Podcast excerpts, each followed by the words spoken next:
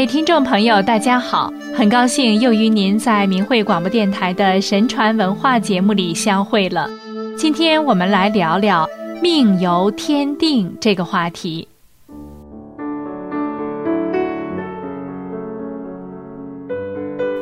明朝时的袁了凡是江南吴江人，童年时父亲就去世了，母亲要他放弃学业。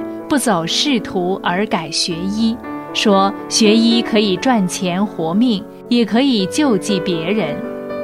有一次，袁了凡在慈云寺结识了一位孔姓老先生。孔老先生曾得到宋朝邵雍先生真传黄极术，精通命数推算。他替袁了凡推算命里所注定的数，说。在你没有取得功名做童生时，县考应该考第十四名，府考应该考第七十一名，提学考应该考第九名。到了第二年，袁了凡果然三处的考试所考的名次与孔先生所推算的完全相符。孔先生又替袁了凡推算终生的吉凶祸福，哪一年考取第几名？哪一年应当补廪生？哪一年应当做贡生？等到贡生出贡后，在某一年应当选为四川省的一个县长。做县长三年半后，便该辞职回乡。到了五十三岁那年八月十四日的丑时，就应该寿终正寝。可惜他命中没有儿子。这些话袁了凡都一一记录起来，牢记心中。此后的经历，无论考试名次、官职升迁等等，无不一一应验。于是袁了凡认定：何时生，何时死，何时得意，何时失意，都有定数，一切都无法改变，也就对人生淡然无求了。后来机缘巧合，袁了凡在栖霞山结识了云谷禅师。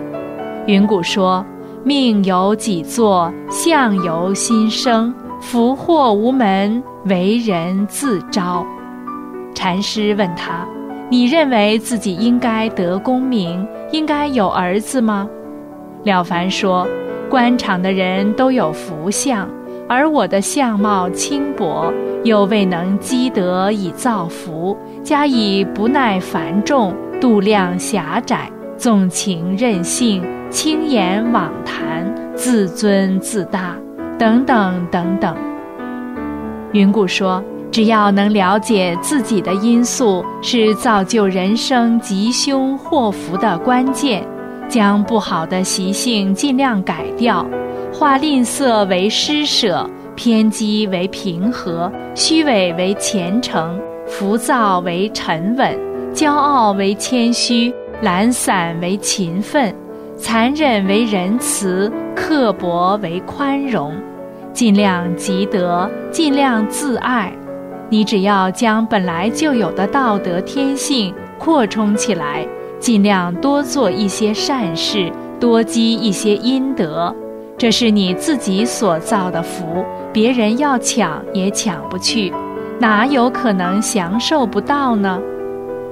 袁了凡相信云谷禅师的话。向他拜谢，接受他的指教，同时把从前所做的错事、所犯的罪恶，不论大小轻重，到佛前去全部说出来，发誓要做三千件善事，来报答天地祖先生我的大恩大德。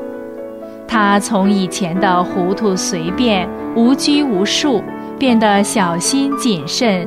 戒慎恭敬，即使是在暗室无人的地方，他也警惕自己不要做错事而获罪于天。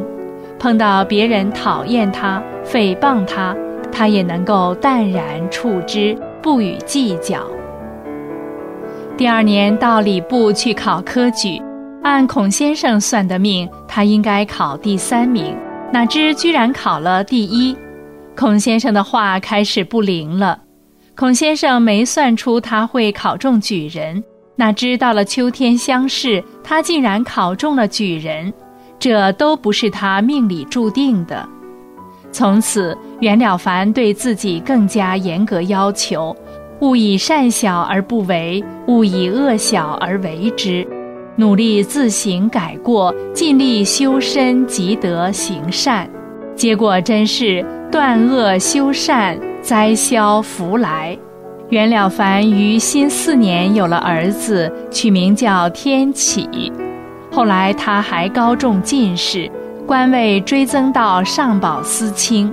五十三岁那年并无灾病，享寿七十四岁。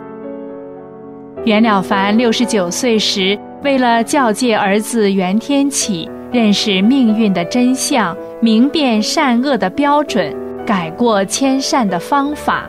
以及行善积德、谦虚种种的美德，以他自己改变命数的经验来现身说法，完成了后来广传于世的《了凡四训》。听众朋友，从袁了凡的经历中，我们是不是可以想到这样两个问题？第一，袁了凡的命运。早早的就被精通命理的孔老先生给一一算准，分毫不差。正所谓命由天定，如果不是定数，如何能算得精准呢？那天又因何而定？是不是真如佛家所说，是由人前世所积之福报果报所定，即所谓前世因，今世果。如果是这样的话，是不是可以证明人不是一生一世的命，而因果报应则丝毫不差？第二，袁了凡的命运后来被他自己改变了，是因为他听从了云谷禅师的告诫，时时刻刻修养德性，勿以善小而不为，勿以恶小而为之。经过十多年，才把三千件善事做完，而后又发愿做一万件善事，在不断自我修炼提高的过程中，命运也就在不知不觉中改变了。这是不是证明了善有善报的道理呢？那么冥冥之中，又是谁在主宰着这一切呢？这个问题不是很值得相信无神论的朋友们好好思考一番吗？